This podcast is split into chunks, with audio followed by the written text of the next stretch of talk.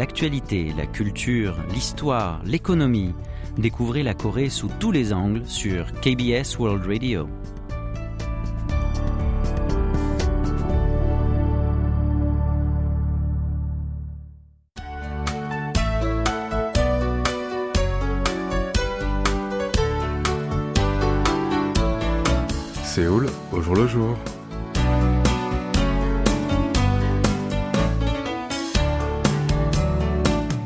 Bonjour à toutes et à tous et merci de nous rejoindre pour cette nouvelle édition de votre magazine de société Séoul au jour le jour. Le 22 août dernier, une voiture équipée d'un appareil de mesure de gaz à effet de serre passait devant une usine de production d'électricité dans l'arrondissement de Mapo, dans le nord-ouest de Séoul. Les chiffres affichés sur l'appareil sont subitement montés. Les concentrations de méthane dans l'atmosphère sont passées à plus de 10 000 ppb parties par milliard, soit 5 fois plus élevées que la moyenne dans les environs. Le véhicule, conduit par un chercheur en sciences de l'environnement de l'Université nationale de Séoul, ou l'UNS, s'est engagé sur une autoroute urbaine. Cette fois-ci, les concentrations de CO2 sont passées de 500 ppm parties par million à 800 ppm, 1 ppm étant égal à 1000 ppb. Ce taux représente le double de la moyenne nationale. Les gaz à effet de serre tels que le dioxyde de carbone et le méthane stagnent dans l'atmosphère pendant plusieurs années, voire plusieurs siècles, emprisonnent la chaleur et réchauffent ainsi la Terre.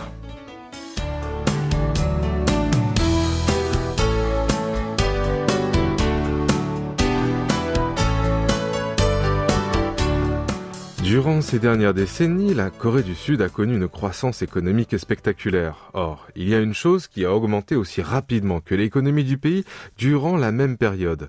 C'est la température sur son territoire.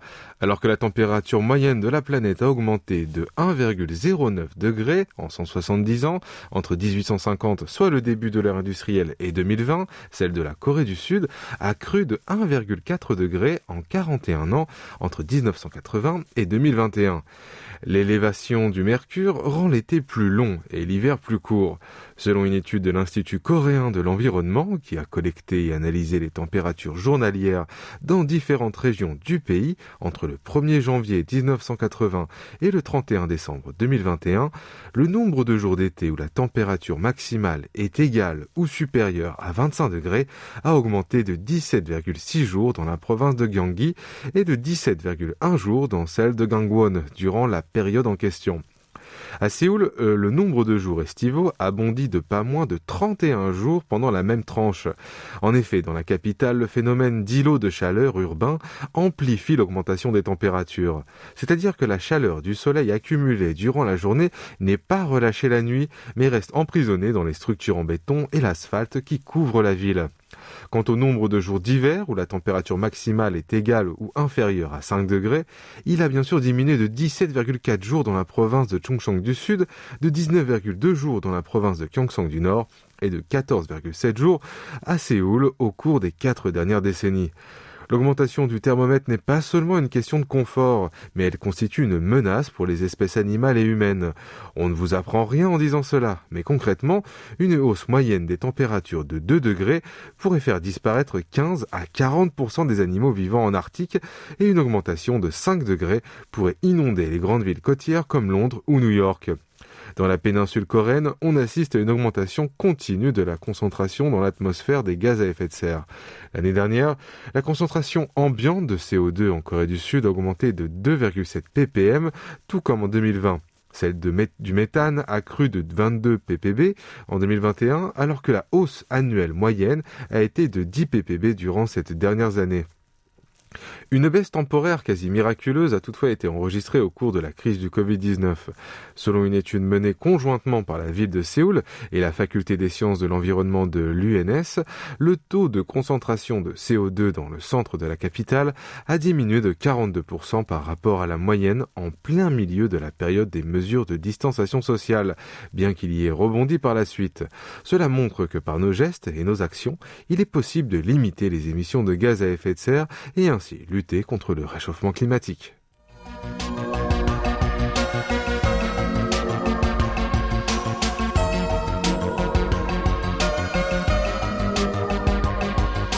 On continue sur le même sujet. Le réchauffement climatique provoque aussi une élévation des températures en mer. En Corée du Sud, la température moyenne des eaux maritimes a augmenté de 1 degré au cours de ces dernières décennies.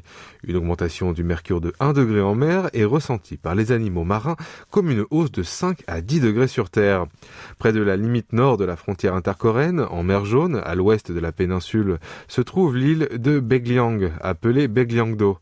Les eaux entourant ces îles, cette île constitue un habitat important pour les phoques tachetés.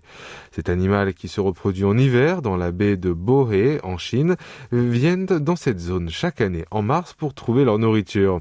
Or, la population totale des phoques tachetés en mer jaune, qui était estimée à 8000 dans les années 40, est tombée aujourd'hui à quelques 1500.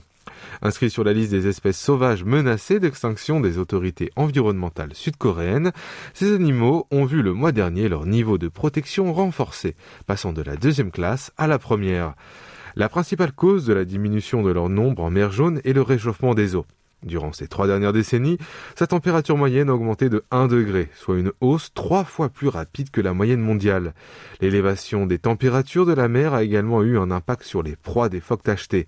Ces animaux se nourrissent de poissons d'eau froide comme les lançons. Or, avec le réchauffement, ces proies diminuent. En revanche, des espèces d'eau chaude comme le calamar remontent vers le nord et envahissent l'habitat des phoques. Désormais, ces mammifères doivent redoubler d'efforts pour trouver leur nourriture. Qui plus est, ils se font parfois attaquer par des grands requins blancs venus à la recherche d'espèces d'eau chaude. Bref, si la hausse des températures en mer jaune continue, les phoques tachetés pourraient disparaître de cette zone d'ici quelques décennies. Et pour notre première pause musicale, voici une chanson de Sista intitulée Sunshine.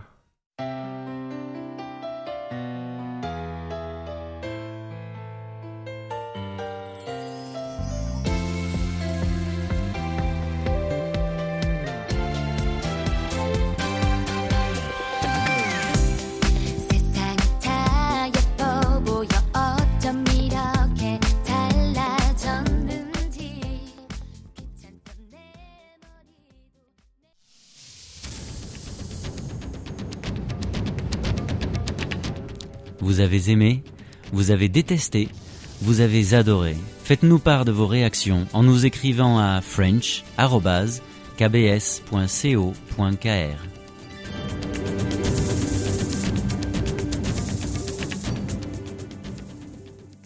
Bienvenue si vous venez de nous rejoindre, vous écoutez Séoul au jour le jour en compagnie de Franck Atlani ce lundi 29 août. Le 15 août dernier, vers 10h30, deux employés d'une société de nettoyage spécialisée ont ouvert la porte d'un petit studio situé dans une petite ville de la province de Gangwon, avec le code d'entrée qui leur avait été remis par son locataire. La pièce de 20 mètres carrés était remplie de toutes sortes de déchets. Canettes de soda, restes de fast-food, sacs plastiques ou vêtements en guenilles étaient entassés dans tous les coins. Le locataire de ce studio est un jeune homme d'une vingtaine d'années qui vit seul et c'est lui-même qui a fait appel aux spécialistes du nettoyage pour rendre son logement vivable. Les entreprises de nettoyage spécialisées qui interviennent principalement pour des prestations après un décès ou un incendie sont aujourd'hui de plus en plus sollicitées par des personnes, notamment des jeunes, atteints de ce qu'on appelle la silogomanie, un syndrome qui se traduit par l'accumulation compulsive d'objets inutiles qui encombrent les espaces de vie. Mais pourquoi ces gens n'arrivent-ils pas à jeter à la poubelle tout ce qui leur tombe sous la main? Eh bien, du, en fait, ce syndrome est lié à des troubles affectifs ou psychiques. Certains éprouvent de la détresse lorsqu'il s'agit de se débarrasser d'objets, même s'ils sont sans valeur, tellement ils y sont attachés affectivement.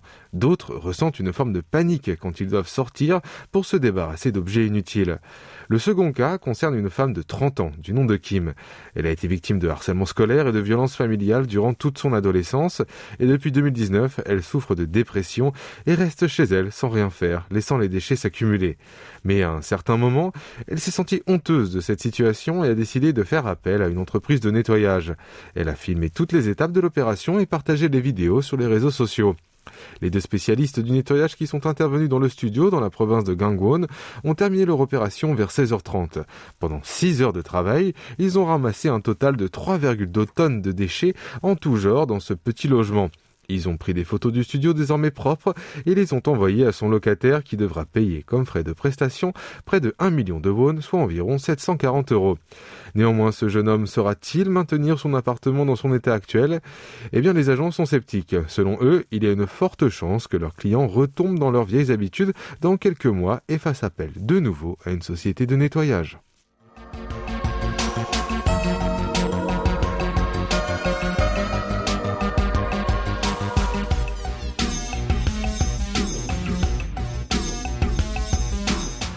Pour les femmes d'une quarantaine ou d'une cinquantaine d'années, partir en voyage est compliqué.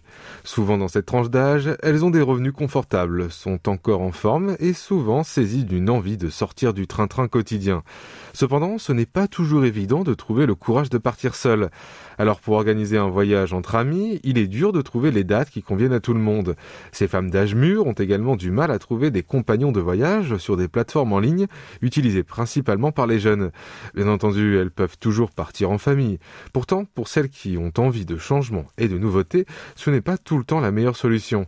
L'an dernier, un jeune entrepreneur a créé une agence spécialisée dans le voyage pour les femmes quadragénaires et quinquagénaires, baptisée Non Non Bop, ou littéralement Comment s'amuser. Son président, Ho Jang, 34 ans, a eu l'idée de lancer une agence de ce type lorsqu'il baroudait à travers l'Afrique et l'Asie centrale il y a quelques années. Passant d'un pays à l'autre pendant des mois, il a croisé de nombreux voyageurs de toutes les nationalités. Ce qui l'a étonné, c'est que les personnes d'âge mûr et les seniors étaient nombreux parmi ces voyageurs. En effet, en Corée du Sud, les personnes d'âge moyen ou avancé partent rarement à la découverte de l'inconnu et optent très souvent pour des voyages organisés clés en main. Mais c'est surtout en regardant sa mère, qui ne savait plus quoi faire après avoir pris sa retraite, qu'il a concrétisé son projet. Elle voulait se reposer, se détendre et s'amuser, mais ne savait pas comment. Il lui a recommandé certaines plateformes de divertissement et de voyage en ligne. Pourtant, aucun de ces sites davantage tournés vers les jeunes ne lui convenait vraiment. C'est ainsi que Ho a décidé de créer une plateforme pour les femmes comme sa mère. Pour l'heure, son agence propose essentiellement des séjours dans des fermes qui permettent aux voyageurs de faire l'expérience de la vie et de la culture locale tout en bénéficiant de l'hébergement, des repas et du repos. Ces programmes conçus en partenariat avec les collectivités locales et les administrations du développement rural représentent de bonnes opportunités pour les agriculteurs aussi, qui sont à la recherche de sources de revenus supplémentaires. Le jeune entrepreneur va au fur et à mesure diversifier son offre en proposant par exemple des séjours de remise en forme dans des stations thermales particulièrement prisées par les femmes d'âge moyen ou des circuits composés de différents ateliers d'apprentissage et de création. Et pour notre deuxième pause musicale, je vous propose d'écouter une chanson de Booga Kings intitulée Yoen Kill ou Le chemin du voyage. Ladies and gentlemen, Mr. Yoon Do Hyun. I'm right here, if you may. 끝없이 이어진 저 철길 따라 기타를 메고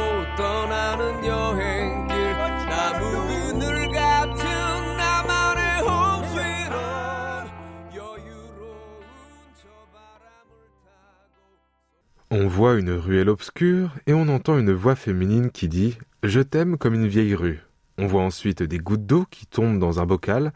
La voix poursuit ⁇ Les étoiles bourdonnent comme des abeilles. En été, je te donnerai des gouttes de pluie qui frappent la paume de ta main comme on frappe un tambour d'argent. Puis la voix se tait. La voix, c'est celle de la poète Jin Yang. Elle vient de lire des extraits de son poème intitulé Demande en mariage. La maison d'édition euh, Munakwa Jisangsa a récemment posté ce clip vidéo d'une minute et cinquante secondes sur son compte Twitter. La vidéo est accompagnée du commentaire suivant. Annonce de publication, le nouveau recueil de poèmes de Jinon Yang, Je t'aime comme une vieille rue, rendez-vous le 1er septembre. Ce n'est pas la première fois que cette maison d'édition a créé et diffusé un clip vidéo pour promouvoir ses livres. Lors de la parution d'un nouveau livre de la romancière Im Sola à la fin de l'année dernière, l'éditeur avait déjà posté une vidéo de courte durée pour promouvoir l'œuvre sur les réseaux sociaux. Yi Kwang-ho, le président de Munakwa Jisangsa, croit que la vidéo est aujourd'hui le moyen le plus efficace pour capter l'attention des jeunes.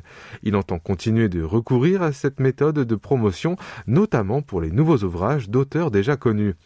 Si les maisons d'édition étaient déjà nombreuses depuis des années à utiliser les réseaux sociaux comme moyen de promotion, elles se contentaient souvent d'y poster des couvertures et des extraits de leurs nouveaux livres comme s'il s'agissait de panneaux publicitaires.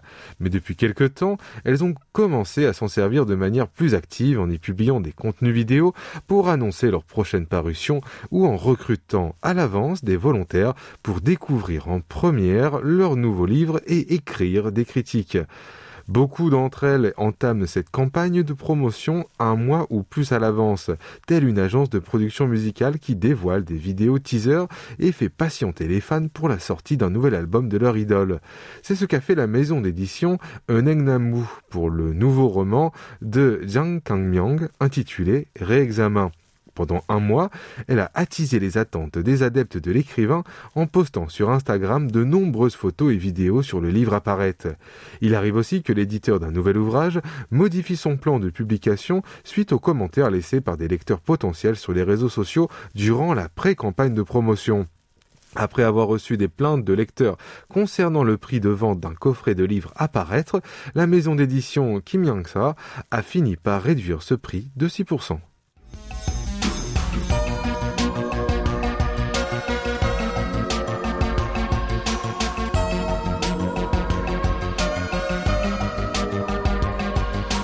Le marché de nuit du fleuve Han à Séoul est de retour et cet événement qui attirait plus de 3 millions de personnes chaque année n'avait pas pu avoir lieu ces trois dernières années à cause de la pandémie de Covid-19. Mais cette année, il a commencé à accueillir les visiteurs à partir de vendredi dernier sur la place d'Albit du parc du fleuve Han situé dans le quartier de Banpo dans le sud de la capitale. Il se déroule tous les vendredis et samedis entre 17 et 22 heures jusqu'au 29 octobre. Mais attention, pas de marché les jours de pluie, ni les 9 et 10 septembre, deux jours qui coïncident avec la période de la fête de Chuseok, la fête des récoltes et de la pleine lune. Sur ce marché nocturne au bord de l'eau, vous pouvez profiter notamment des plats vendus dans une quarantaine de food trucks ou camions-restaurants ambulants qui proposent chacun des spécialités culinaires allant du steak au sushi, au bœuf en passant par des desserts variés. Vous pouvez également acheter des accessoires, des produits pour animaux de compagnie ou des bibelots proposés pour une soixantaine d'artisans vendeurs. Enfin, il ne faut surtout pas rater le magnifique spectacle des fontaines lumineuses et musicales qui a lieu toutes les 30 minutes entre 19h30 et 21h30. Eh bien, c'est le moment de passer le micro à Ijeon pour Focus Asie. Avant de la retrouver, voici une chanson de Hoodie intitulée Hangang ou Le Flavan.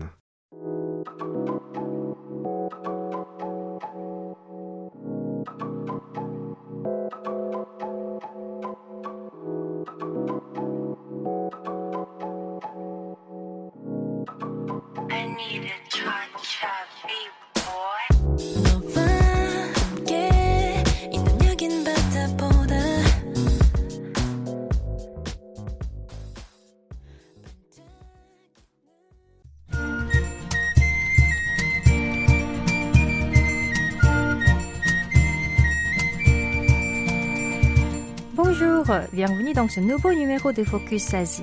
Notre première destination est les Philippines où les élèves ont repris les cours en présentiel après 12 ans et demi sur fond du Covid-19.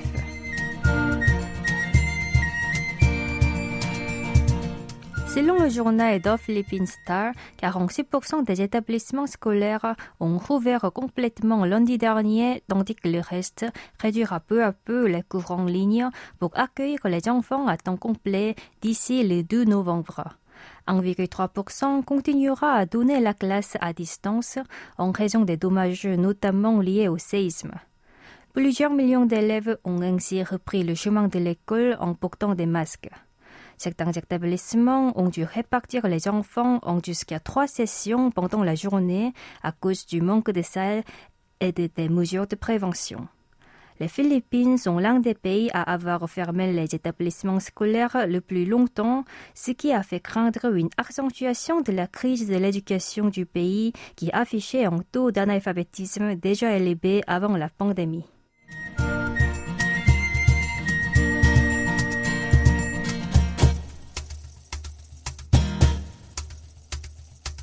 Le projet de réseau ferroviaire à grande vitesse reliant Kuala Lumpur en Malaisie et à Singapour a été remis sur les rails. D'après le quotidien d'Austerity Times, le premier ministre malaisien Ismail Sabri Yaakob a annoncé récemment espérer la reprise de cette initiative dans les plus brefs délais et que les ministres des Transports des deux nations discutaient de ces dossiers. Ce projet, qui a vu le jour en 2013, consiste à construire une ligne de chemin de fer de 350 km qui permettrait de se déplacer plus rapidement entre la capitale malaisienne et Singapour en seulement une heure et demie contre quatre heures en voiture. En décembre 2016, les deux pays voisins ont signé un accord pour cette construction, mais après un changement de gouvernement, le plan était tombé à l'eau il y a près d'un an.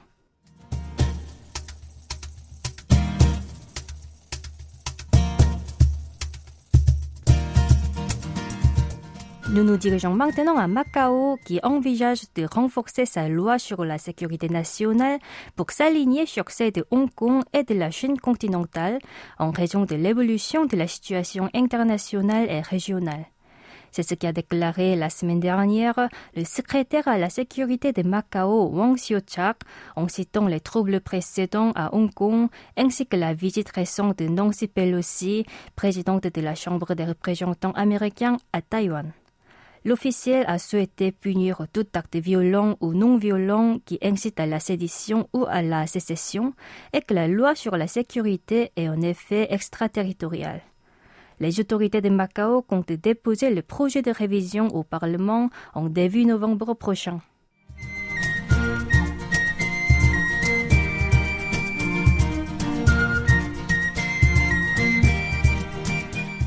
Déplaçons-nous en Chine qui a modifié la fin du film d'animation hollywoodien Les Minions 2, Il était une fois cru.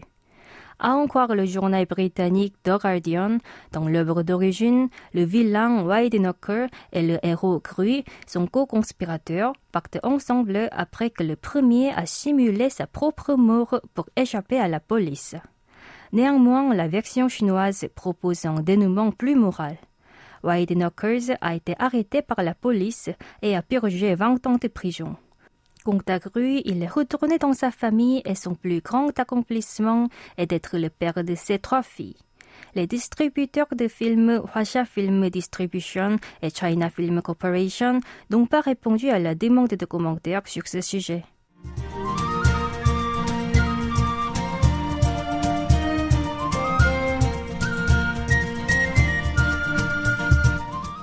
Voici notre dernière nouvelle. La veste du pouvoir d'achat de la génération Z chinoise préoccupe les marques de luxe internationales. Selon Reuters, la Chine a tiré vers le haut le marché du luxe ces dernières années et la principale clientèle chinoise a en moyenne 38 ans, soit 10 ans de plus jeune que la moyenne mondiale. Une étude récente du cabinet américain Oliver Wyman a montré que certaines marques avaient réduit considérablement leurs prévisions de vente sur le marché chinois. Le taux de chômage des jeunes chinois a atteint 19,9% en juillet dernier, un niveau sans précédent. Ce phénomène est attribuable au confinement des principales villes sur fond de la propagation du Covid-19 ainsi qu'au resserrement de l'étau du gouvernement auprès des géants du numérique.